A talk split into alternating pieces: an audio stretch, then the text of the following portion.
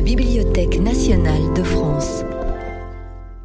Dans le cadre du cycle La France et l'Italie au XVIIIe siècle, Gilles Bertrand retrace les relations intellectuelles et culturelles entre les deux pays. Merci à mes, à mes, deux, mes deux, invitants, merci à la Bibliothèque nationale de m'offrir cette, cette, occasion, euh, cette occasion d'aborder de, avec vous une thématique euh, que nous avons intitulée euh, Les relations intellectuelles et culturelles entre la France et l'Italie durant, durant le long XVIIIe siècle.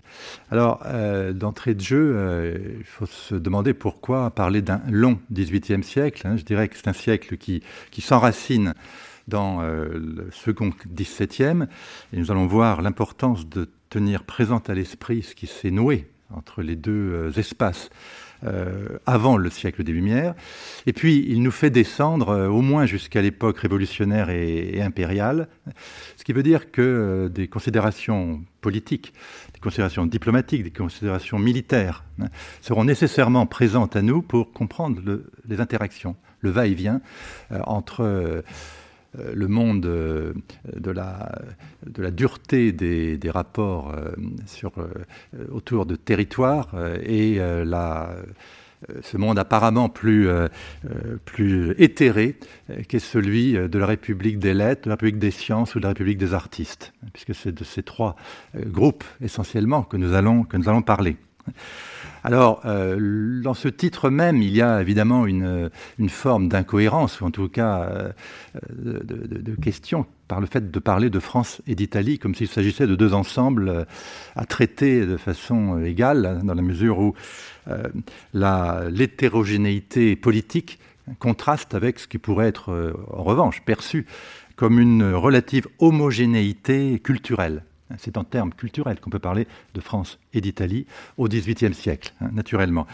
Mais alors, il y a là une, euh, peut-être une, interrogation qu'amène la, juxtaposition de ces deux termes, enfin de ces deux mots, France et Italie au XVIIIe, puisque, en fait, l'Italie euh, euh, est, au, euh, est au XVIIIe siècle unifié par un, sentiment que, ressentent les, euh, les couches intellectuelles de, de, cet espace, qui est celui de l'italianité.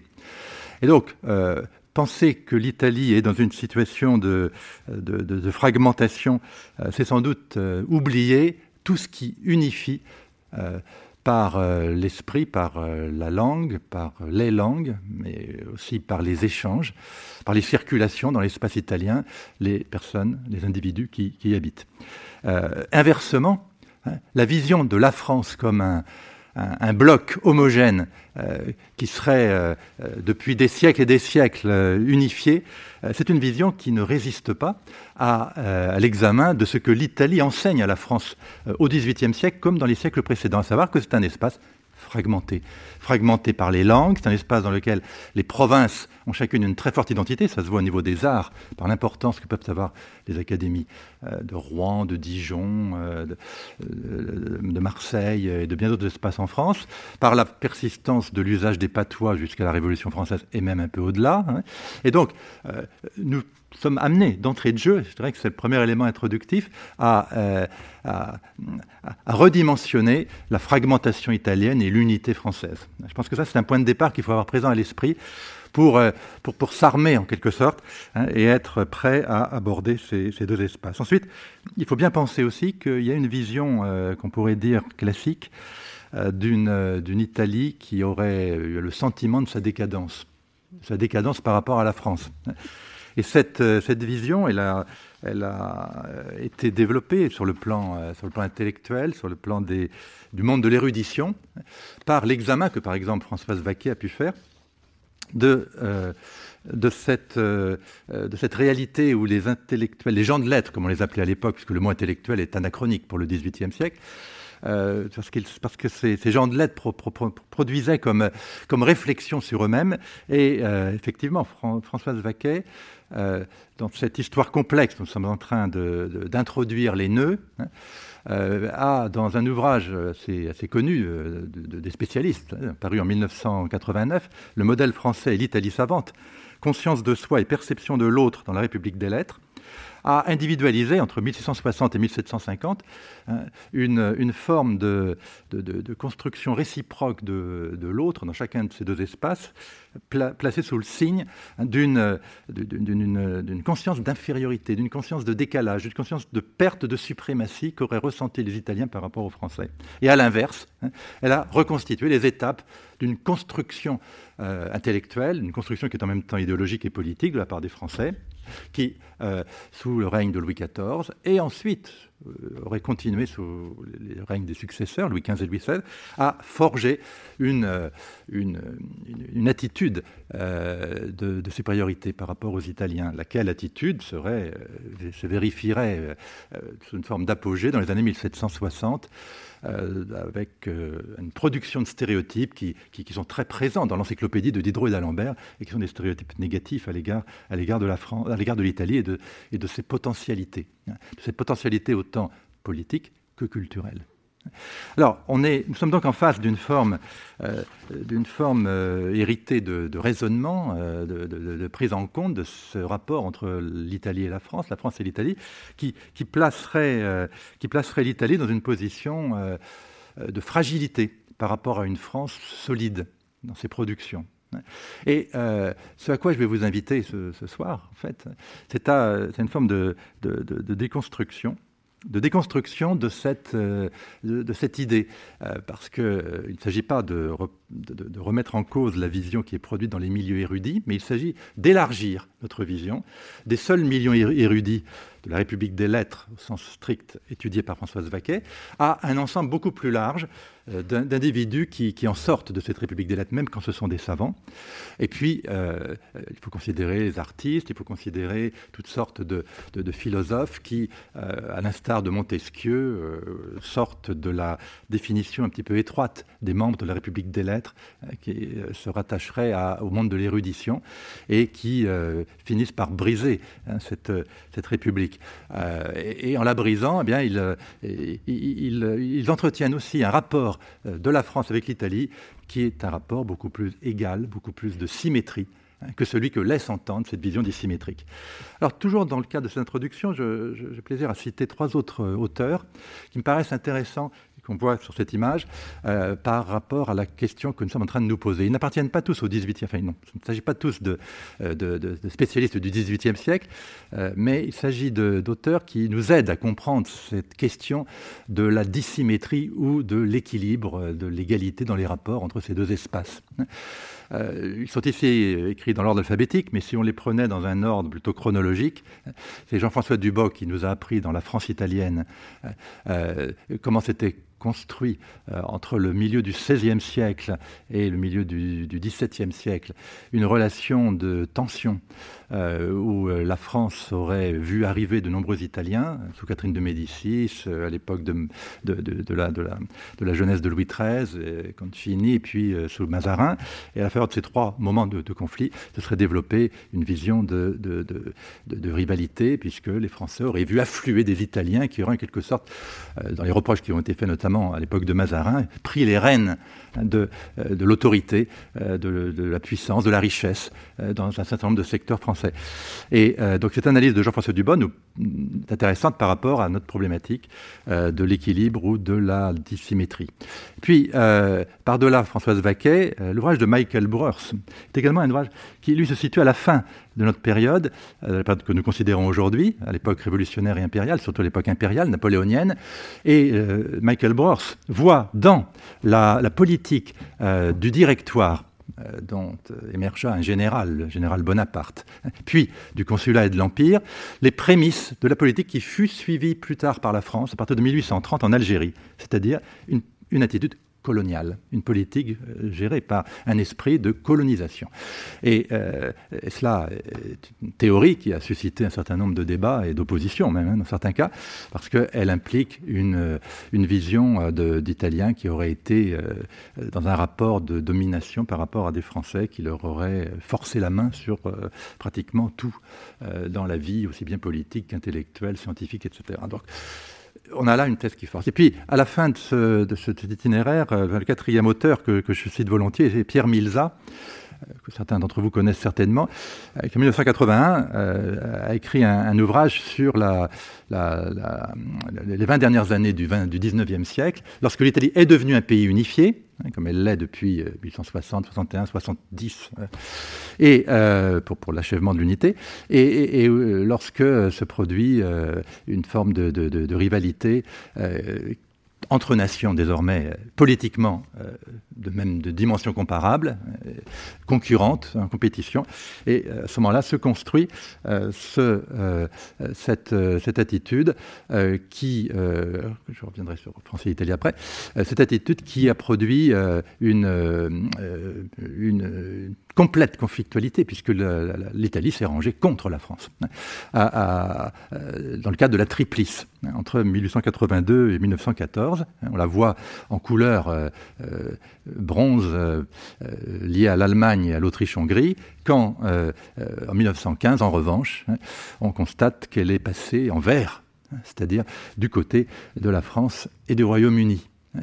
Donc on a, là un, point de départ, si je puis dire, à une réflexion sur, les, changements du rapport entre France et Italie, qui, qui inscrit ce XVIIIe siècle dans une longue durée que je, souhaitais euh, avoir présente à l'esprit. Euh, non pas que nous allons parler de cette aussi longue durée, mais il me semble qu'il est intéressant de, l'avoir euh, de bien présente à l'esprit. Alors, la, la, le premier pan de, de, réflexion que nous allons mener va viser à nous interroger sur les conditions des relations entre la France et l'Italie, entre ces deux espaces. Hein, je parle volontairement d'espace comme d'une forme large, ample, euh, indéfinie, euh, ce qui est plus large que le territoire, qui est plus large que, le, pays ou l'État. Hein. donc ces, ces, espaces italiens et français, euh, pour, pour les interroger au niveau des relations intellectuelle, au niveau des relations culturelles, euh, je crois qu'il faut que nous considérions euh, un certain nombre de, conditions, de conditionnements qui sont d'ordre d'abord euh, géographique, économique et politique.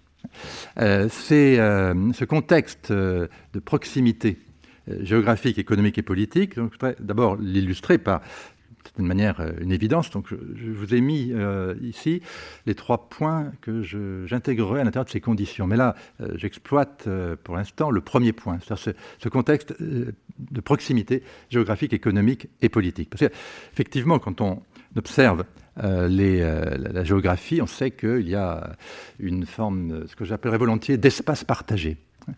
Un espace partagé, en fait, on en trouve avec beaucoup de partenaires. On pourrait parler d'espace partagé avec d'autres voisins de la France, sans aucun doute. Mais euh, il y a un espace partagé euh, depuis fort longtemps, euh, et par la mer, Méditerranée. J'ai cité là les principaux ports à travers lesquels les échanges commerciaux sont extrêmement vivaces au XVIIIe comme au siècle précédent. C'était les ports de Marseille, de Toulon, côté français, de Gênes, euh, Livourne, qui apparaît euh, à l'époque moderne, mais un peu avant le XVIIIe siècle quand même, euh, de Civitavecchia, qui en 1696 devient un port franc, qui est le port de Rome. Et puis en allant plus au sud, Naples et Palerme. Là, on a, on a les, points de, ce qui construit un espace. D'ailleurs, les rapports commerciaux entre Marseille et, Palerme sont très intenses au XVIIIe siècle. Et donc, ayant présent à l'esprit cette proximité, elle est tout aussi vraie par les cols, hein. par ces cols qui euh, sont franchis depuis, depuis la, plus haute antiquité. Hein. Euh, en, rouge, sans vous réussir à voir les noms, vous pouvez, constater que entre France et, euh, espace italien, il y en a de nombreux. Hein.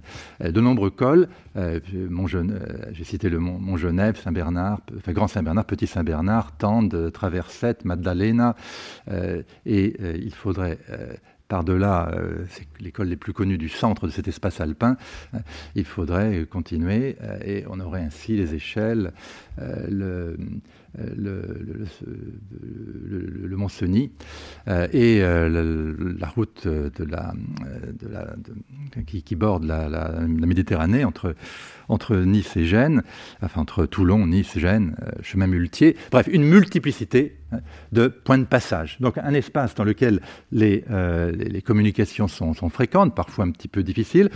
On aperçoit, vous avez pu apercevoir une multiplicité de dates hein, qui ne sont pas l'objet de notre propos ici, mais qui montrent qu'il y a eu des façonnements, refaçonnements, et que le XVIIIe siècle a hérité d'un travail des siècles précédents, de, même euh, assez récent, comme le fameux col des échelles, qui a été euh, qui a été euh, euh, remodelé par le duc de Savoie en 1670 et qui était 1671 et qui était une sorte de fleuron euh, fior, euh, de, fleur, fleuron, de fleuron de, des États de Savoie à l'aube du XVIIIe siècle.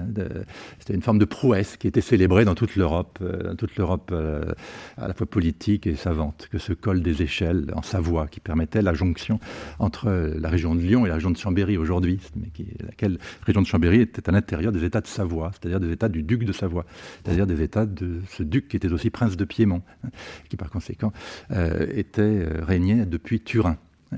Alors, euh, effectivement, cet espace, c'est cette proximité dans cet espace partagé, proximité entre les espaces français et des différents États italiens, a, justifié des, relations politiques et diplomatiques et ces relations politiques et diplomatiques, elles ont euh, en fait été euh, euh, l'objet d'une très très longue tentative de la part de la France, du Royaume de France, de mettre la main sur tout ou partie de cet espace italien. Et donc effectivement, on a bien là un conditionnement, un conditionnement qui devrait nous faire remonter au moins au XIIIe siècle, euh, lorsque euh, les Angevins occupèrent Naples, euh, qui passe naturellement par les guerres d'Italie, hein, donc 1494, milieu, milieu 16e, et qui au XVIIe siècle, parce que l'objet ici est parlé du XVIIIe et pas des guerres d'Italie, donc qui au, XVIIe siècle s'est traduit par, à la suite de l'échec, il faut bien le dire, de la France dans ses visées italiennes,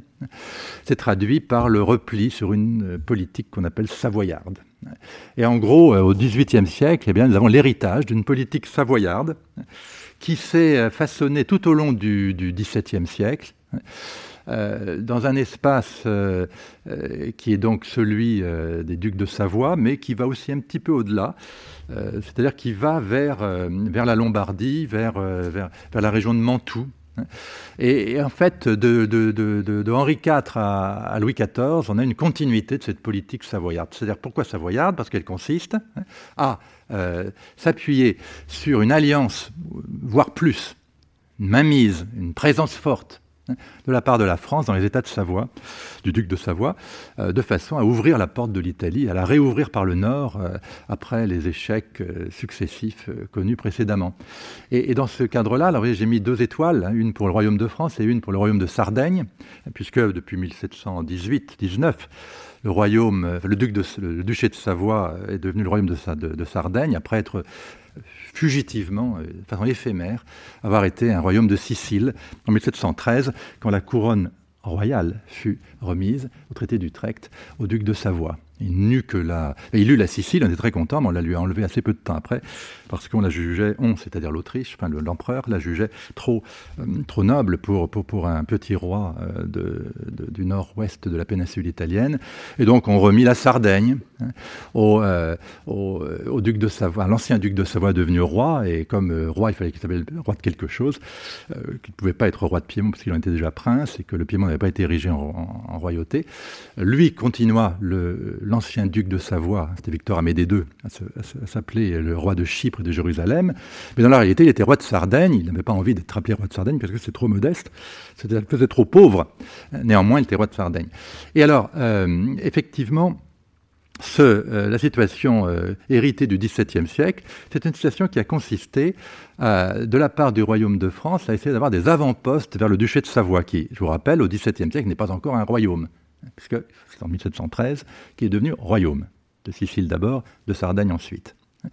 Et euh, cette, euh,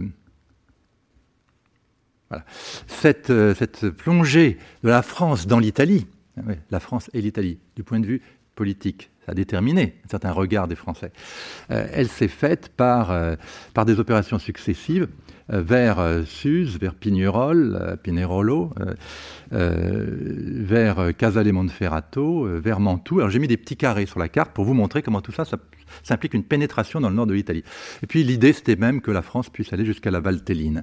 Et tout ça, ça s'inscrivait dans un, dans un schéma qui fut de longue durée au XVIIe, hein, puisqu'il commençait en, 1700, en 1601 par l'acquisition, c'est à gauche euh, de l'espace que je suis en train de vous montrer, euh, l'acquisition du budget euh, de, la Bresse, Valmoret et Pays de Gex. Donc on a, on a, a une, longue, histoire qui a eu une série d'étapes par cette prise de possession des Français du Royaume de France sur euh, euh, Pignerol, 1631, et, euh, et Casale Monferrato, que vous voyez en 1681, hein, c'est un carré, et des alliances avec Mantoue. L'idée, c'est celle qui exprime très bien cette carte. Cette carte que j'ai photographiée lors d'une exposition il y a deux ans à Grenoble, au musée de l'Évêché, très belle carte de Jean de Bins vers 1640, euh, où euh, euh, le tracé de la carte est, souligné en vert hein, par une sorte d'avancée hein, qui en fait va, si on le voit de près, à l'extrême droite de cette carte, à Pignerol. Donc l'idée, c'est bien la France dans le Piémont. Hein. On est là sous Louis XIII.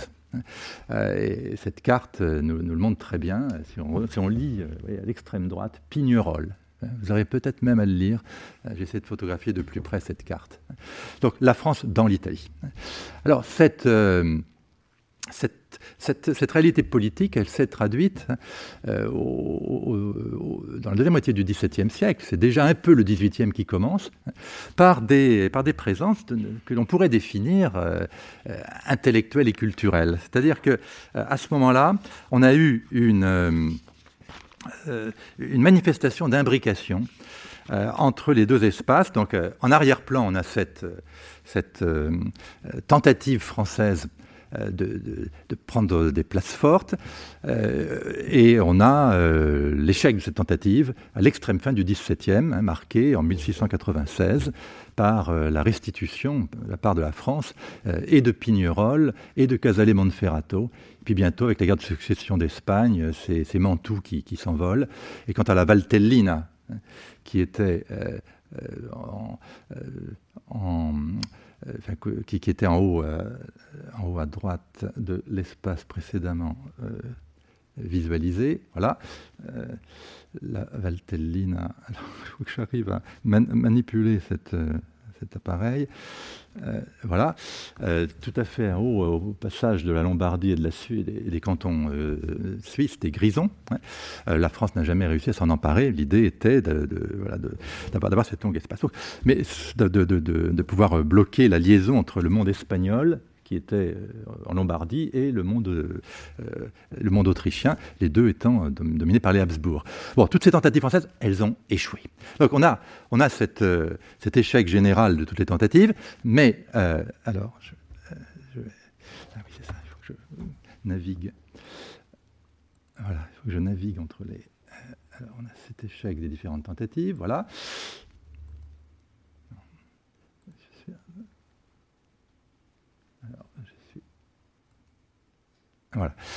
Euh, mais euh, il faut se poser la question euh, inverse. D'une certaine manière, les Italiens ne sont-ils pas rendus présents aux Français, présents en France, bien au-delà de l'époque de Mazarin, milieu du XVIIe, donc dans les dernières décennies du XVIIe siècle, par d'autres moyens que la politique? Tandis que la France s'acharne à politiquement chercher une à être présente en Italie par l'intermédiaire de l'Italie du Nord, eh il y a euh, une sorte de, jeu euh, qui est à double sens.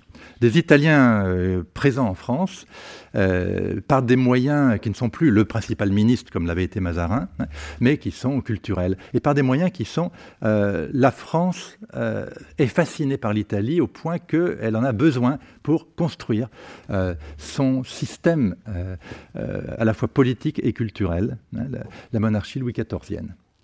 Et euh, ce n'est pas euh, en, abolissant totalement l'italianité, c'est parfois en la dissimulant, comme dans le cas de Lully, qui, bien que d'origine italienne, façonne hein, la musique française contre l'Italie. Mais il y a d'autres Italiens qui sont qui sont présents, euh, que ce soit euh, alors, sous la forme euh, de, de, séjours brefs ou de, comme c'est le cas des trois premiers noms que je vous ai écrits ici, celui de Sebastiano Locatelli, du Bernin de Primo Visconti, ou que ce soit sous la forme longue, de longue durée. je pense à se mettre à danser Giacomo Torelli, à ce mime napolitain Tiberio Fiorilli, à cet acteur de la comédie italienne, euh, Domenico Giuseppe Biancolelli, euh, encore, je viens d'évoquer Lully, mais encore à Carlo Vigarani, décorateur, il y en aurait bien d'autres. Hein. Et, l'accueil qu'il aurait fait en France, sous Louis XIV, c'est un accueil, euh, un, un, accueil favorable, un accueil important qui se traduit jusqu'aux tentatives de Louis XIV de faire venir les verriers vénitiens de Murano euh, à, Versailles, qu'il est, en train, est en train de construire, mais ça, échoue. En revanche, il réussit à faire venir des gondoliers euh, et à les euh, installer sur le Grand Canal, de, de, pas, de Venise, mais de, Versailles, enfin sur le, et à créer la petite Venise, c'est-à-dire qu'il y a une forme d'appropriation d'un, lieu et d'une symbolique italienne pour, pour, pour, façonner le, château du Grand Roi. Hein. Et euh, euh, on sait que dans les années 1677-1683, vous voyez que c'est déjà le long XVIIIe siècle qui a commencé hein, le Mercure Galant publia une série d'articles d'un certain euh, chassebras de Cranaille hein, sur les fêtes vénitiennes. Et comme par ricochet, euh, alors que le règne devenait quand même plus sombre et austère, hein, de maintenant, etc., euh, l'artiste d'origine italienne, André Campra, est né en France, hein, puisqu'il il est né à Aix-en-Provence, enfin d'un père chirurgien et violoniste piémontais, Campra euh, euh, anima, anima le Versailles vieillissant de Louis XIV avec euh, les fêtes vénitiennes. Ça a commencé par l'Europe galante en 1697, ça a continué avec le carnaval de Venise en 1699, puis les fêtes vénitiennes en 1710. Et donc on a tout ce contexte hein, qui montre bien la, mise en place hein, d'une nécessité, d'un besoin de l'Italie pour façonner la France. vous voyez, en contraste avec ce que je vous, dis, avec ce que je vous ai dit tout à l'heure, la France cherche militairement, politiquement, diplomatiquement à être présente sur le territoire italien. Ça, ça ne marche pas. Mais en fait, l'Italie, elle, elle, fait retour. Hein. elle est bien présente en France. Et euh, les, euh, les, quelques, voyageurs euh, que j'ai cités manifestent à la fois cette présence et en même temps une sorte de fossé de fossé pas forcément franchissable. Je prends l'exemple de Locatelli, Sebastiano. Cet abbé euh, hein, ce prêtre, euh, raconte un, voyage où euh, il, il, décrit son itinéraire à travers la France pour aller en allant à Paris, hein, et, il, en fait, il a une vision des Françaises, en particulier dans les auberges, qui est une vision figée, stéréotypée sur le caractère séducteur des, jeunes filles et en même temps leur volonté d'utiliser ce caractère séducteur pour bien mener leurs affaires. Euh, et je pourrais le citer, euh, nous arrivâmes à Tarare, euh, et là, deux jeunes filles très jolies servirent à table. Il fallait surtout se contenter de Yad, car ces filles diligentes et plus occupées de leur intérêt que d'une autre desservaient la table. Le plus gracieusement du monde, nous allâmes donc nous coucher avec l'estomac plus rempli de vent que de nourriture. Donc il y a une espèce de désir des Italiens de profiter des Françaises de la France, et puis ce désir est déçu. Et alors, avec, euh, avec l'exemple de, du Bernin, on a une autre un autre témoignage de cette forme de, décalage de, euh, où Bernin est invité à Paris, euh, il fait ses dessins, ses projets de colonnade du Louvre, façade, etc. Et le projet ne fonctionne pas. Donc on sent là, il y a un désir, un besoin de, l'Italie. L'Académie de France à Rome a été créée en 1666. Nous sommes euh, juste avant, euh, l'Académie est créée juste après le voyage du Bernin. Euh, ce n'est pas en France que le Bernin va pouvoir faire des œuvres, mais les Français vont aller en Italie se nourrir de, l'Italie, hein, puisqu'on envoie les artistes. Hein, c'est Colbert hein, qui crée l'Académie de France à Rome en 1666 et elle existe toujours.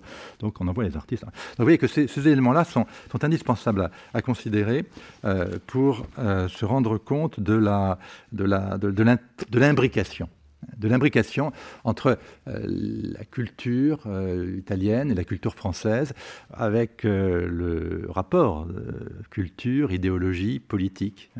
Et, ça nous, nous lance sur le XVIIIe siècle, le plein XVIIIe siècle, si j'ose dire, puisque on a, au long du XVIIIe siècle, une continuation euh, dans le contexte de... Euh, ben oui, cette image-là euh, reprend les, noms que je viens de vous donner sur cette apparente expression de supériorité des, des, Français. François Vaquet a, a, retrouvé dans un, dans un texte de 1866 où il déclaré l'Italie c'est rien, la France donc aurait écrasé intellectuellement l'Italie. Euh, mais en fait, bon, on voit très bien que ça ne se passe pas comme ça, et euh, que l'Italie est une forme de réserve, hein, de réservoir pour la culture française. Alors, si nous revenons dans un dernier, dernier, euh, dernier sous-point, si j'ose dire, le dernier troisième point de ces conditions conditionnements, euh, à la politique, à la, diplomatie, à, la, stratégie militaire, euh, ben, on s'aperçoit que euh, tout le XVIIIe siècle doit être placé politiquement, encore une fois, sous le signe d'un blocage. L'Italie, ça ne marche pas. déjà, je vous l'ai dit, en 1696, la France a dû restituer ces deux avant-postes de Pignerol et de Casale Monferrato, le premier au duc de Savoie, le second au duc de Mantoue, mais c'est-à-dire en fait euh, euh, au duc de Savoie qui, à la faveur de la, du traité d'Utrecht, bénéficie du Montferrat, donc euh, c'est tout pour le Piémont. et le duché de Mantoue, qui était l'allié de la France, qui était son pion dans l'Italie du Nord, disparaît en 1708 pour être rattaché à la Lombardie autrichienne. Le Montferrat, au même moment, passe sous domination savoyarde, euh, c'est-à-dire du Piémont, hein, puisque à l'époque c'est encore le duc de Savoie qui est aussi prince de Piémont. Et euh, de son côté, la, la, Valtellina, reste, autonome par rapport à, toute tentative de la France de s'en emparer. Donc on a bien, on a bien là une forme d'absence que cette carte euh, de l'Europe en 1713 peut, illustrer. Euh, en fait, j'aurais euh, voulu vous la montrer, la France dans cette carte en, doré, comme l'Espagne. Mais cette carte, j'avais faite avec mon fils et mon fils n'est plus disponible pour me la mettre à jour. Et, donc, la France, il faut la voir comme n'étant plus du tout présente en Italie. Elle est, elle est, elle est comme l'Espagne, ce sont les Bourbons. Et de Bourbons en Italie, il n'y en a plus guère à partir de 1713. Euh, et, euh, en revanche, l'Autriche est très présente. Euh, le Piémont, on le voit avec du en, vert, en vert clair. L'Autriche, de, les possessions de, de l'archiduc d'Autriche, qui est aussi empereur, sont en rouge. Lombardie, Sardaigne, qui devient la Sicile quelques années plus tard, 1718-19, puis le royaume de Naples. Et le reste sont des, en blanc, ce sont des, des, zones autonomes, enfin des, États, des États souverains dont la République de Venise, que j'ai marqué en vert foncé. Le, euh, mais en tout cas, il n'y a pas la France. Ça, c'est, le fait, c'est le fait dominant. Euh, on peut parler même d'un jeu nul au traité d'Utrecht. La France s'agrandit au détriment du Piémont. Euh, oui, je reviens, euh, passe, euh, je reviens aux politiques diplomatiques et militaires. elle s'agrandit de la principauté d'Orange, de la vallée et de la vallée de Loubaï, Barcelonnette. D'ailleurs, elle n'a pas perdu au, change, je pense, puisque en échange, elle a, remis au, duché de Savoie. bon, il y a non seulement il y a le, Montferrat, mais il y a aussi les, les, escartons du Briançonnais la, haute vallée de Suse, euh, et Prajla, Oulx, euh, Cézanne euh, et Bardonecchia, Bardonèche. Et puis, et puis, et puis c'est tout. Donc, il y a eu un petit jeu d'échange au début du siècle. Après, quasiment plus rien, sauf un certain nombre d'intégrations à la France dans les années 1760, au moment même où les les encyclopédistes développaient une image très négative de l'Italie, très supérieure, très condescendante, hein, au point que Beccaria, hein, dont vous allez euh, être entretenu dans une prochaine conférence de ce cycle, hein, euh, était considéré comme euh, une sorte de, prête-nom d'un Français, car un, Italien, selon certains encyclopédistes, n'était pas capable de produire, lui, le traité des délices et des peines. Donc c'était allé très loin. Alors, à ce moment-là, dans les années 1760, alors que se déversaient tous ces stéréotypes anti-italiens, les, les, les, Français bénéficiaient, alors ce n'est pas cette carte-là que je veux vous montrer, parce que ça je vais vous la passer, d'un retour en grâce des Bourbons depuis 1748, puisque les Bourbons, désormais Parme, Naples et la Sicile, mais euh, il bénéficiait aussi, donc royaume de Naples et Sicile, c'est en doré, comme euh, Parme, royaume de Naples et Sicile au sud, Parme euh, en haut. donc la France a récupéré du terrain par les, les, réseaux dynastiques, les clientèles, et Dieu sait si cela a, de l'importance sur le plan intellectuel, puisque et le royaume de Naples et le duché de Parme peuvent apparaître au milieu du XVIIIe siècle, entre 1848 et 1890, comme des lieux où il y a eu des moments très francophiles. Après, ça n'a pas continué. Ça a été des moments euh, de relative brève, durée. Mais euh, il y a eu un peu de retour en présent, de présence française dans l'espace italien, encore une fois par l'intermédiaire de ces deux, réalités, le royaume de Naples et Sicile et euh, le duché de Parme, au moins jusqu'en 1770. Alors, le, alors, ça, pas que j'arrive déjà là. Le, plutôt que je revienne un tout petit peu en arrière pour, pour indiquer, voilà, voilà, euh, pour indiquer que euh, les tractations politiques euh, du siècle ont vu les Français tenter donc de jouer avec les autres puissances européennes pour retrouver un peu une forme de, d'avantage sur, au, détriment ou, avec, avec l'Italie, mais ça s'est surtout traduit par des, en fait, par des, des concessions faites à des puissances étrangères comme, euh, comme, comme l'Autriche, euh, des concessions euh, du type la Toscane revient à l'Autriche, mais en compensation on aura la Lorraine. Euh, ou du type euh, la, Corse euh, est protégée par des soldats français depuis les années 1730, du fait qu'il y avait pas mal de rébellions, de révoltes en Corse. Donc, en 1768, la Corse passe en France. Et, comme deux ans plus tôt, la Lorraine a vu son duc mourir, Stanislas Leszczynski, en 1766, hop, ça veut dire que la France récupère, au détriment en quelque sorte de l'Italie et la Corse, et dans le cadre d'un échange avec la Toscane, euh, qui n'avait plus de descendants Médicis, euh, euh, la Lorraine, la Corse et la Lorraine. Tiens, s'ajoutant à la vallée de Barcelonnette au début du siècle, ça veut dire que la France a renforcé son propre espace au détriment, en mangeant un peu sur l'Italie, euh, ce qui se confirme au moment de la Révolution française, avec Nice, avec Avignon, avec, Avignon d'abord, avec, avec euh, la Savoie euh, à la fin 92, puis Nice au début du, 1793. Donc la France a récupéré sur l'Italie, mais des petits morceaux qui sont aux confins de la France, qui lui permettent de se fortifier. Ça ne veut pas dire qu'il y a une présence en Italie. La France n'est pas comme comme l'Autriche, présente sur le sol italien euh, de manière massive. Donc il y a une forme d'échec, euh, d'échec tout au long du XVIIIe siècle. C'est ça que je voudrais, que je voudrais dire pour, pour finir sur ces grandes conditions des relations intellectuelles et, et, culturelles.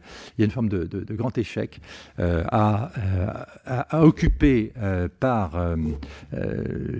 par, des, par, des, par des princes durablement soumis à la France ou proches de la France ou des morceaux de l'espace italien. Parme reste un lieu emblématique entre, 1748 et 1771, euh, puisque euh, un ministre français, il y a le principal ministre, s'appelle Dutillo. Et donc à ce moment-là, euh, les lumières françaises, grâce à Dutillo, peuvent être présentes en Italie. Mais dès 71, euh, le, successeur du, prince euh, qui était proche de la France euh, s'étant marié avec une princesse de, la famille des Habsbourg, s'éloigne de la France. Donc c'est un, c'est un moment relativement éphémère hein, que celui de Parme. et, en fait, avant 1796, hein, la France, politiquement, est en retrait sur le sol italien par rapport à ce qu'étaient ses aspirations du XVIIe siècle, celles que je vous ai montrées, euh, avec cette fameuse carte de Jean de Bain, aller vers le nord, manger le nord, et réussir par le nord à être influente en Italie contre euh, en contrebalance euh, de façon à contrebalancer l'influence et de l'Autriche et de l'Espagne. Ça n'a pas marché. Donc c'est sur d'autres terrains qu'il faut se placer. Et effectivement, le terrain culturel est un terrain de choix. Hein.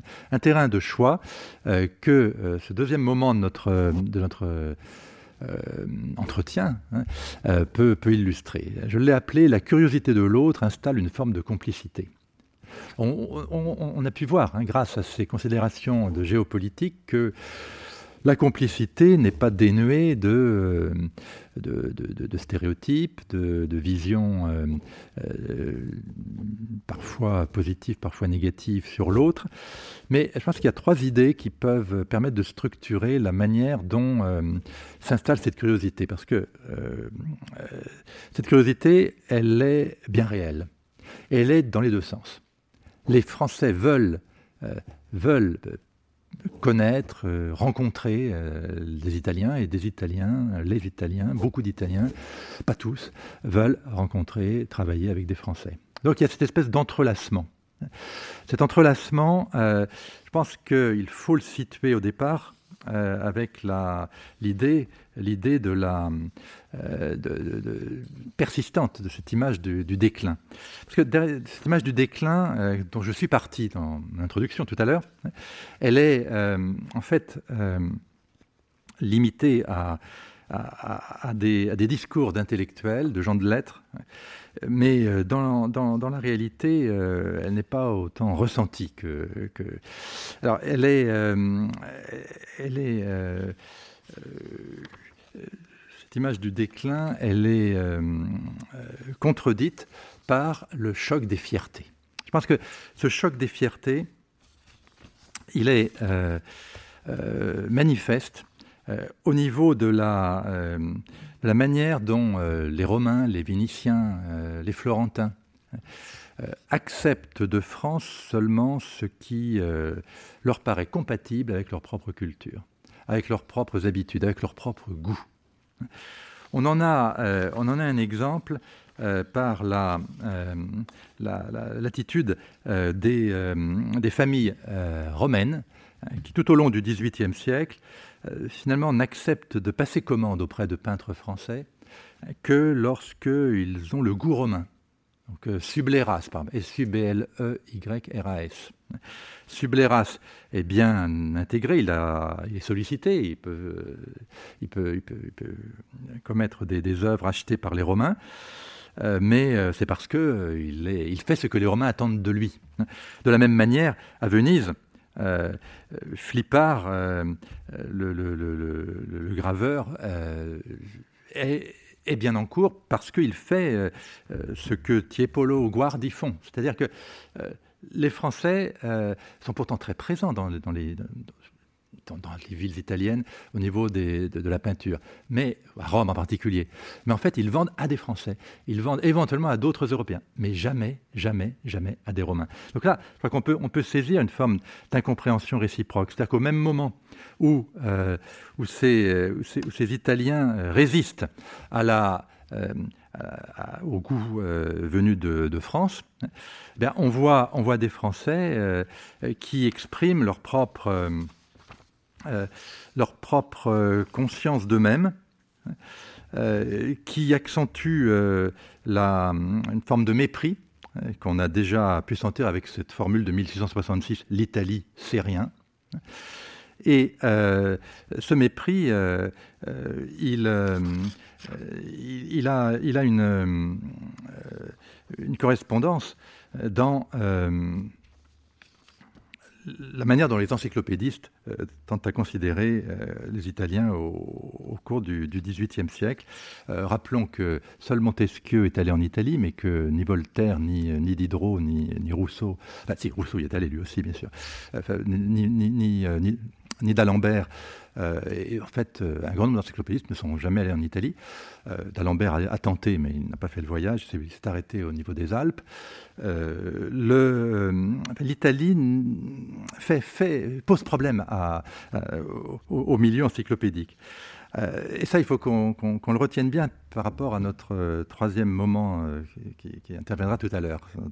Donc cette incompréhension réciproque, elle a sa réalité.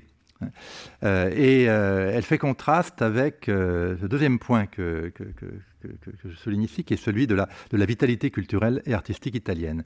Parce qu'il y a une forme de, paradoxe. C'est-à-dire qu'il y a une telle vitalité italienne que, au niveau de ces mêmes peintres que j'évoquais tout à l'heure, la France a failli devenir vénitienne donc italienne.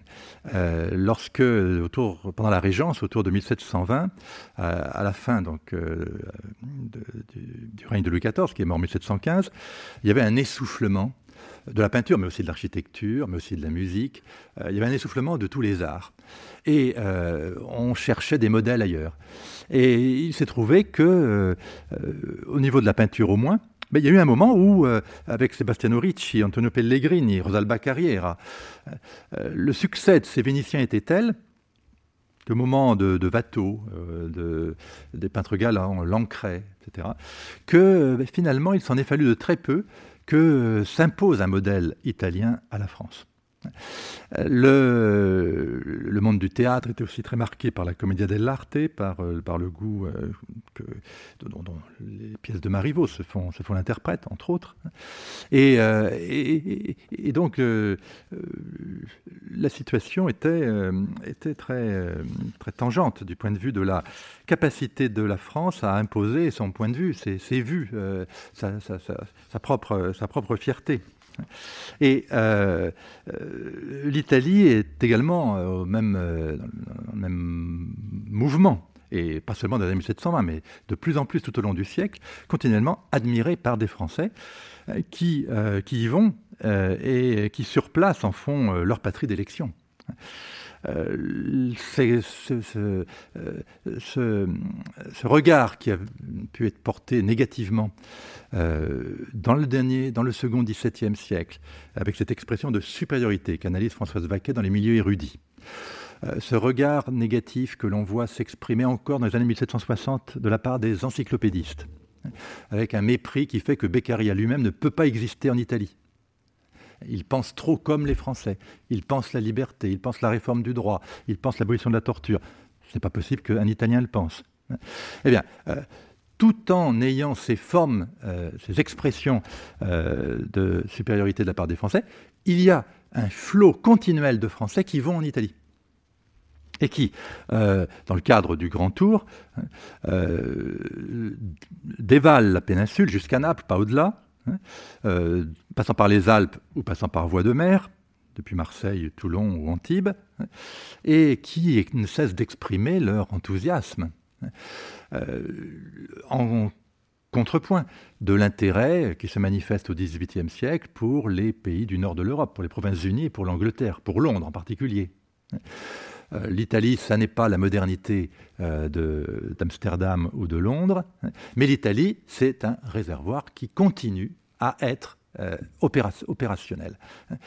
Et donc, dans ce contexte-là, en suivant ces fameux itinéraires canoniques, comme celui que je vous montre ici, et qui, qui, avait été suivi par, par Lalande dans son récit guide à l'usage de tout voyageur européen, la langue française était très utilisée à ce moment-là. Nous sommes en 1769. Et euh, la Lande euh, eut, des traductions en allemand notamment, ou quasiment des traductions, en tout cas des écrits, d'autres guides furent écrits sur le modèle de la Lande. Donc on a là euh, une sorte de, d'itinérance codifiée à travers l'Italie qui a permis aux, aux, Français de, d'en parcourir l'espace avec avec, l'idée qu'il s'enrichissait au contact de l'Italie. Il s'enrichissait intellectuellement, il s'enrichissait culturellement. Et donc, on a euh, une forme euh, de, possibilité de trouver dans l'Italie la nourriture pour faire grandir la pensée pour faire grandir euh, la, connaissance. Et euh, les voyages de Montesquieu en sont une parfaite illustration. Hein. Euh, Montesquieu, vous voyez, je circule dans le siècle sans me préoccuper trop des chronologies. Montesquieu, en, en 1728-29, parcourt l'Italie dans le cadre d'un voyage d'Europe. Et le voyage de Montesquieu euh, L'Italie étant réservée pour la première année de ce voyage, euh, après un départ euh, par, l'Autriche-Hongrie, comme vous le voyez ici. Il y a le voyage en Italie d'août 1728 à, juillet 1729, avant de remonter par l'Allemagne, les Provinces-Unies et de passer un an, un an et demi en Angleterre. Le, le parcours d'Italie est une enquête de la part de Montesquieu, une enquête sur le gouvernement, une enquête sur les techniques, sur l'économie, sur la manière de vivre des habitants, sur, sur les, c'est la découverte du voyage de Montesquieu sur les œuvres d'art. Mais cela veut bien dire que l'Italie a quelque chose à apporter. Et effectivement, la connaissance concrète, physique de l'Italie, apporte à Montesquieu, c'est le cas ici euh, que je suis en train d'évoquer, mais à beaucoup d'autres aussi, de quoi penser, repenser leur propre modèle. De même que Montesquieu en 1728-31, bien d'autres, bien d'autres parlementaires dans tout le siècle en France, hein, d'une certaine manière réfléchissent à la réforme à apporter aux institutions politiques en voyant comment fonctionne le Grand-Duché de Toscane, comment fonctionne la, physiocratie appliquée euh, en terre toscane, ou en voyant comment euh, le despotisme s'exprime chez le pape, euh, ou comment la Lombardie rédige, réussit à faire les premiers cadastres, et à organiser des systèmes d'impôts bah, qui seraient utiles pour les Français. Et on a tous ces voyages d'enquête, dont Montesquieu, de manière, a donné le ton. euh, en 1728-29, et qui sont euh, repris euh, bien au-delà de la simple visite de type grand tour. Hein. L'Italie comme une sorte de laboratoire, hein, un espace d'enquête pour les Français qui s'y rendent. Euh, par le biais de rencontres, de visites et de fêtes. Montesquieu est l'exemple même d'un Français qui a gardé euh, des liens au-delà de son voyage en Italie avec des diplomates, avec des, euh, comme les, Solaro les frères Solaro, ou avec un, abbé marquis de, de Florence, qui était un diplomate et en même temps qu'un homme de lettres un érudit, l'abbé Niccolini, ou encore avec le père Gaspari Cerati, qui fut un, observateur attentif de, la réception de l'esprit des lois en Italie, hein, et qui correspondit beaucoup avec Montesquieu euh, jusqu'à la fin de sa vie. Hein. D'ailleurs, euh, euh, Montesquieu écrivit peu avant sa mort, en 1754, c'était sûrement pas Montesquieu qui écrivait, parce qu'il était devenu aveugle à ce moment-là, il est mort en 55, hein. Vous êtes toute l'Italie pour moi. Donc vous voyez comment on a ces passeurs et ce rapport entre Cerati et Montesquieu est très beau parce que l'esprit des lois a eu bien du mal. Enfin, c'est un ouvrage qui, qui créa euh, bien des tensions euh, dans les milieux politiques et euh, des personnes comme le, père Cerati contribuèrent à assurer son succès alors même qu'il fut interdit en France. Enfin, c'est un, ouvrage qui, qui, fut compliqué. Donc, vous voyez comment ce rapport très, très, très, très intime entre Italiens et Français hein, a été au cœur des Lumières. Et on le voit euh, avec ce même abbé Niccolini dans, la correspondance, qui a été publiée il y a très peu d'années, hein, en 2016, par euh, John Rogister et Mireille Gilles, euh, la correspondance entre l'abbé Niccolini et le président de Brosse, qui était un magnifique témoignage entre 1740 et 1770, un magnifique témoignage de l'intersection de hein, entre culture italienne et culture française, 1740 à 1770. 48 lettres hein, du type de, de, de celle, de celle-ci que je vous montre juste pour que vous les voyez comme ça. je vous donne l'exemple d'une lettre de Niccolini à De Brosse en 1746. Euh, cette correspondance qui dura 30 ans, en fait, faisait suite à un voyage. Un voyage du président de Brosse en 1739-40, qui est un, des plus fameux voyages en Italie du XVIIIe siècle, hein, du fait de, la très grande, du très grand art d'écrire de De Brosse, voyage qui circule à manuscrit jusqu'à sa publication en 1799, mais ça n'empêchait pas, en manuscrit, en manuscrit, d'être sans cesse copié, recopié et de circuler à travers toute l'Europe. Et, euh, le président De Brosse, euh, euh, dans sa correspondance avec Niccolini, dit des choses, comment, comment voulez-vous euh, là, en l'occurrence, euh, parce qu'en fait, je n'arrive pas à voir sur mon écran. il faut que je crois que je ferme. Ah voilà. Euh, comment voulez-vous, monsieur et très cher ami, que je vous marquasse mon adresse à Londres? Écrit l'abbé Nicolini à De Brosse. Et, donc, on a tout un récit de la vie à Londres de la part de, de, l'abbé Nicolini. dans un, c'est toujours là. c'est assez compliqué. Dans euh, une autre lettre du président de Brosse à l'abbé Nicolini en 1861, hein, on a euh, ce témoignage de, de, l'amitié durable hein, entre, entre un Français et, un Italien, Florentin en l'occurrence. Je ne puis me figurer, monsieur et très cher ami, que vous m'ayez oublié, euh, malgré votre long silence depuis plusieurs années, que vous avez cessé de m'écrire. Je, euh, compte toujours sur vos bontés pour moi et pour mes amis. C'est dans cette confiance que j'ai l'honneur de vous recommander un certain monsieur de Bourbonne, président du euh, Parlement de Bourgogne, président mortier du Parlement de Bourgogne. Donc il y a la recommandation, et ensuite il y a ce qui fait, ce qui tisse la relation franco-italienne, la relation intellectuelle au cœur du XVIIIe siècle, c'est-à-dire un commentaire sur des œuvres, hein, sur des œuvres qui sont produites à travers l'Europe. Hein. Euh, je le charge M. Bouillet, qui est muni de cette lettre, qui est une lettre de recommandation, je le charge de vous présenter de ma part le regalo, donc le cadeau d'un petit traité de l'égyptianisme que j'ai écrit en dernier lieu. Donc c'est l'échange des cadeaux. C'est Dès l'an passé, j'avais expressément donné ordre au libraire de Genève de vous le faire parvenir, un libraire de Genève de vous le faire parvenir. J'ignore s'il l'aura fait. En tout cas, vous l'aurez double. Vous y trouverez cette énigme tant débattue de l'ancienne religion de l'Égypte, résolue, euh, etc. Alors, on a, euh, euh, cette dynamique de l'échange, mais par-delà la complicité que je viens d'évoquer, je crois qu'il faut terminer par la complexité. Alors, cette complexité, on l'a, bien senti hein, jusqu'à présent, euh, du fait de, ces rapports marqués au saut de la, relation entre infériorité, supériorité, sentiment d'infériorité, sentiment de, de, décadence par rapport à un état antérieur qui serait celui de la Renaissance pour les Italiens, sentiment de supériorité de la part des Français qui auraient euh, euh, construit vis-à-vis de la culture italienne euh, cette sorte de réponse au cri de Pétrarque, rien, ne, rien ne peut se faire hors d'Italie en 1368, hein, ce que Pétrarque avait, dit. mais non, non, non, beaucoup de, choses peuvent se faire en France, ont répondu les Français dès le XVIe siècle, et au XVIIe, ils ont même dit, ça se fait, on, fait mieux en France. Donc il y a tout ce jeu qui a bien mis en scène François de, euh, mais euh, je crois que c'est plutôt en termes de complexité qu'il faut interpréter, interpréter cette, euh, cette, relation. En termes de complexité, parce que la, la, réalité, c'est que l'attirance et le refus sont sans cesse mêlés. L'attirance et le refus. on trouve chez les Italiens de la République des Lettres en France euh, pas en France, en Italie, c'est les Italiens, la République des Lettres, euh, tout au long du XVIIIe siècle, bien autre chose qu'un enthousiasme béat à l'égard de la France.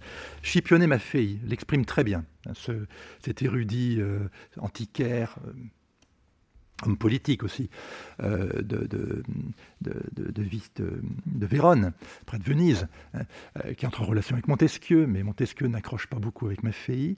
En revanche, Maffei accroche beaucoup avec un, savant euh, de Nîmes, qui s'appelle Séguier, avec lequel il fait un tour d'Europe dans les années 1730. Et Séguier reste après chez lui à Vérone pendant, jusqu'à la mort de, de Maffei. Eh bien, Maffei malgré ce lien fort avec, avec, euh, avec euh, Séguier, donc un, Français, euh, sent que la France est indifférente à l'égard de... Les Français sont indifférents très majoritairement à l'égard de la vie intellectuelle italienne. Et même en 1728, Maffei, dans une comédie, a dénoncé de manière très, très, très violente, très vigoureuse, l'affectation du goût français. Il y a donc une sorte de, on dirait en italien, insofferenza, hein, qui s'exprime. Et cette sensation euh, de, de ne pas être bien compris par les Français ne veut pas dire qu'on ne fait rien. Ça veut pas dire qu'on est inférieur. Mais les Français ne comprennent pas. Et donc, euh, euh, cela se traduit jusqu'à la deuxième moitié du siècle par une déception d'Italiens quand ils se rendent en France. Et la manifestation la plus, évidente de ces déceptions, je la trouve dans un dans, une série de passages euh, de Alessandro Verri, quand il euh, se rend euh, à Paris en 1766, à l'automne, et précisément avec Beccaria. Là, on a un très très beau passage qui nous permet d'entrer dans cette complexité dont je souhaite vous entretenir un petit instant. Euh, selon le vœu de son frère Pietro Verri en 1766, c'est-à-dire deux ans après qu'ait été fondé le fameux périodique Il Café, Alessandro est chargé, euh, doit, selon le vœu de son frère, en quelque sorte exposer au grand jour à, Paris les lumières milanaises. Donc précisément ces lumières que les Français ont tellement de mal à lire en Italie. Et euh, surtout les Français qui ne sont pas allés en Italie, ceux qui ne sont pas allés jusqu'au bout de leur désir d'Italie, comme d'Alembert. Et donc, euh, selon le vœu de Pietro, euh, Alessandro, à l'aide de cette mission, devrait pouvoir se faire entendre dans les salons parisiens. Beccaria est connu, Beccaria est célébré. Il vient de d'écrire le traité des délits et des peines. Euh, et, mais, Beccaria est euh, nostalgique. Euh, pendant tout le voyage de Milan à Paris, il, ne cesse d'être malade, il veut rentrer. En fait, c'est pas tellement parce qu'il il aime Milan, mais il a très peur que sa femme le trompe. bon, et il, il, arrive à Paris, il est célébré, mais en fait, les Parisiens ne célèbrent que, que, que, Beccaria qui ne le répond pas euh, comme il le souhaiterait d'ailleurs, parce que Beccaria, euh, quelques semaines après son arrivée à Paris, a tout fait de rentrer tout seul à Milan, retrouver sa famille, sa femme en particulier. Alessandro lui reste. Et il, il exprime euh, dans son fameux carteggio, son échange épistolaire avec son frère Pietro, ce qu'il ressent à Paris. Et alors qu'il euh, euh, poursuit après Paris le voyage à Londres. Euh, il rentrera d'ailleurs non pas à Milan mais à Rome au retour de ce voyage. Et on a, on a cette formule, ces quelques passages qui sont extrêmement indicatifs. Les Français, écrit Alessandro à son frère, les Français parlent avec vénération des arts de l'Italie. Notre nation et notre littérature sont très estimées. Ici, ils connaissent les problèmes de l'Italie, mais ils en savent aussi la valeur. Ils croient que l'Inquisition peut faire beaucoup pour nous et ils nous pleurent. Pendant ce temps, ils ont la Bastille. Il leur est interdit de vendre l'encyclopédie, qui a été confisquée. Ils ont de nombreuses restrictions sur l'introduction des livres, et nous n'avons rien de tout cela. En d'autres termes, les Français se font une idée d'Italie comme étant euh, victimes euh, du despotisme, notamment de celui de l'Église, hein, et oublient qu'eux-mêmes sont en régime absolu. Donc il y a une sorte de vision hein, que, que euh, Alessandro Verri dénonce, qui est de, pleurnicher sur le compte des Italiens, comme si c'était de pauvres petits-enfants euh, victimes de tous les maux de la terre, alors même, explique Verri à son frère, mais qu'eux, ne se rendent pas compte qu'en fait, ils sont dans un régime où ils sont beaucoup moins libres qu'en Italie. Euh, mon ami Beccari, mon ami fait toujours, Beccari, une brillante impression, il est célébré et vénéré. Euh, je ne suis que son compagnon. Et effectivement, euh, Morlaix poursuit Alessandro Verri, a la délicatesse de me mettre toujours immédiatement en scène en disant Et voici le comte Verri, auteur de l'essai sur Justinien et de bien d'autres choses très belles euh, dans le périodique intitulé Il Café. Pour être franc, dans le système actuel, je m'ennuie en société. Je ne suis pas au premier rang, je suis timide, isolé, incertain de l'issue des choses, je parle peu. En fait, les Français sont de terribles causeurs. Ils veulent parler de tout, philosopher sur tout et ils introduisent dans la conversation un mode de déclamation théâtrale. Ils méprisent la raison alors qu'ils semblent la suivre à la trace. Il leur suffit qu'il ne manque pas de mots dans la conversation, ce qui n'arrive jamais. Peu importe ce que vous dites. Donc oui, c'est quand même très décapant. Hein. c'est très intéressant, euh, cette dénonciation par Alessandro Verri hein, de ce qu'on pourrait appeler le mal français, hein, cette sorte de suffisance, euh, euh, malgré la gentillesse de Morlaix, de Diderot et de tous ceux qui l'accueillent. À l'inverse, à, euh, Londres, euh, euh, Verri découvre la liberté. Cette liberté que n'ont pas les Français. Les Français, ils ont la Bastille en 1766.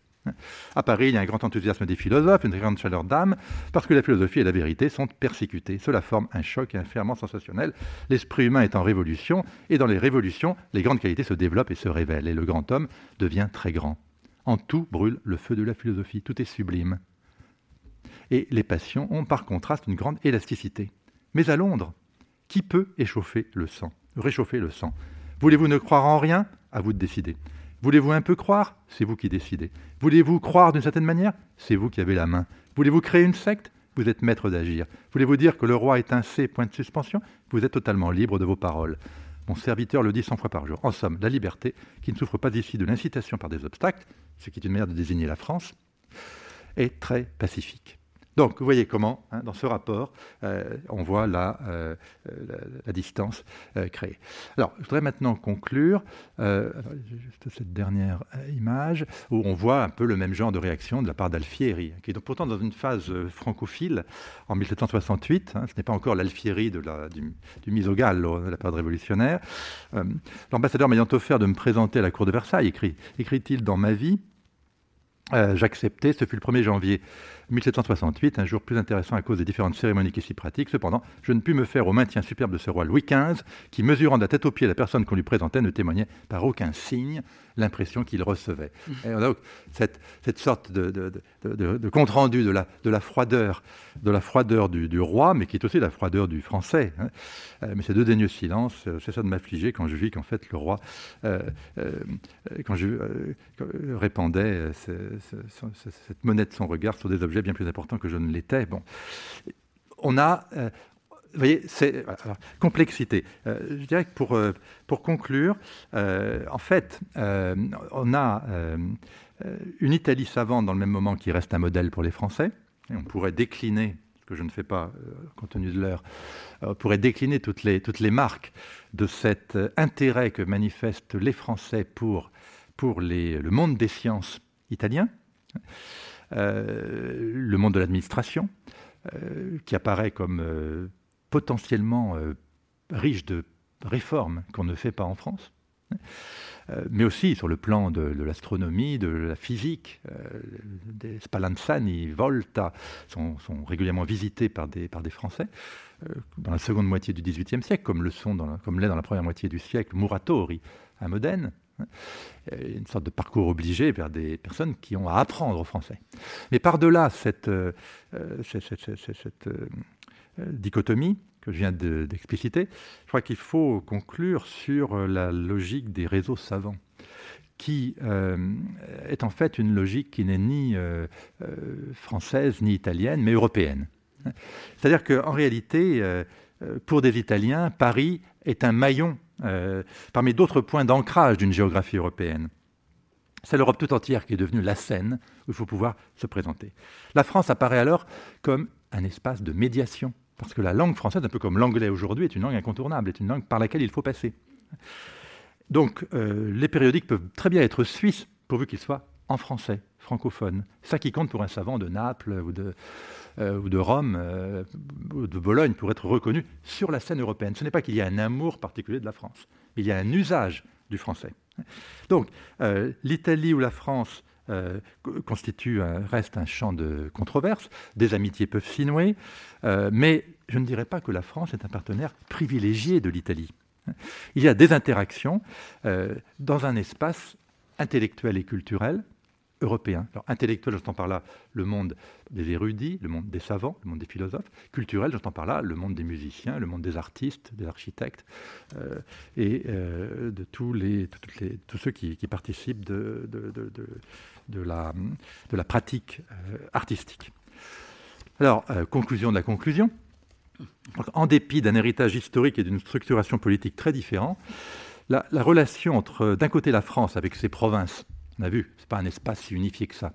Et ces villes phares, comme Paris, mais aussi bah, des villes comme Nîmes, comme, euh, comme Aix euh, en Provence, comme, Dijon euh, ou, Lyon. De l'autre côté, les divers États de la péninsule italienne, eh bien, cette relation, elle ne fut au XVIIIe siècle inégalitaire qu'en apparence. Elle ne fut asymétrique qu'en apparence. Il est vrai que les analyses de Françoise Vaquet ont éclairé à juste titre l'affirmation au sein de la République des lettres d'un modèle français tendant à s'imposer à l'Italie savante. Euh, Françoise Vaquet écrit Les philosophes virent dans l'Italie contemporaine tout ce qu'ils condamnaient, ils en furent le contrepoint exact d'une Angleterre profondément admirée. Les philosophes, ce qui n'est qu'une partie des Français, évidemment. Alors que la nature avait tout donné à l'Italie, le gouvernement des prêtres euh, avait plongé le pays dans une décadence, etc. Mais si ce modèle peut avoir présidé au fonctionnement de milieux érudits et à certains égards de certains milieux philosophiques, au moins jusqu'en 1750, mais on l'a vu encore dans les années 1760, hein, une approche plus large, étendue à des sphères variées d'artistes, de savants et de gens de lettres, qui sont euh, des, passeurs, qui sont des intermédiaires culturels, permet de prendre la mesure d'une réalité plus mouvante et assurément plus riche. Hein. Derrière les affirmations de supériorité ou derrière les positions de repli, affichée se donne durablement à lire des deux côtés des Alpes, ce que je crois qu'il faut retenir pour finir, c'est-à-dire des fiertés et des volontés d'autonomie, qui contredisent l'idée d'une abdication des uns ou euh, celle d'un triomphe des autres. À l'inverse, s'observe plutôt un désir d'insertion dans une dynamique commune, qui consista pour chaque protagoniste, de l'individu à la nation qu'il représentait, à se hisser sur la scène européenne. Pour les Vénitiens, l'enjeu était d'acquérir une visibilité, de parvenir à exister aux yeux de tous les Européens. De Paris à Londres, de Berlin à Naples, tous les moyens de la diplomatie étaient bons pour réussir à être identifiés et reconnus.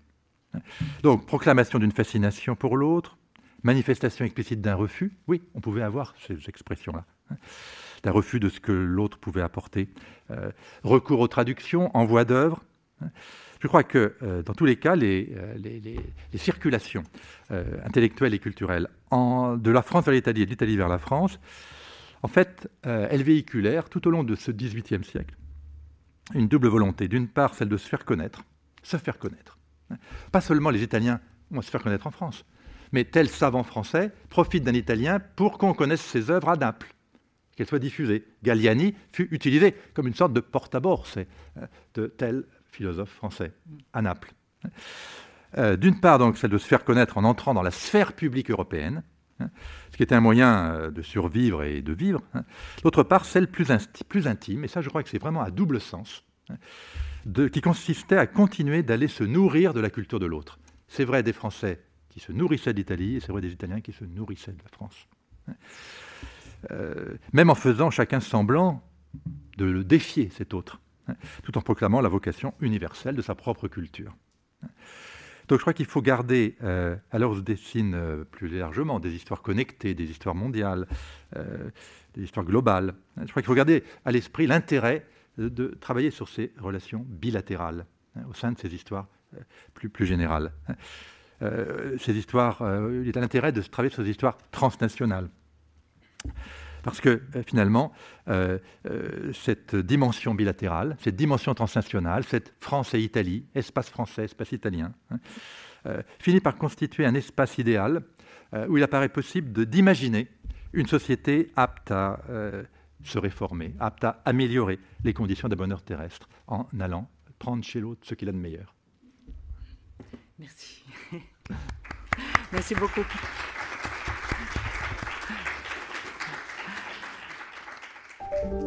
Vous venez d'écouter un podcast de la Bibliothèque nationale de France. Retrouvez les conférences, rencontres et créations de la BNF sur toutes les plateformes de podcast ainsi que sur le site bnf.fr.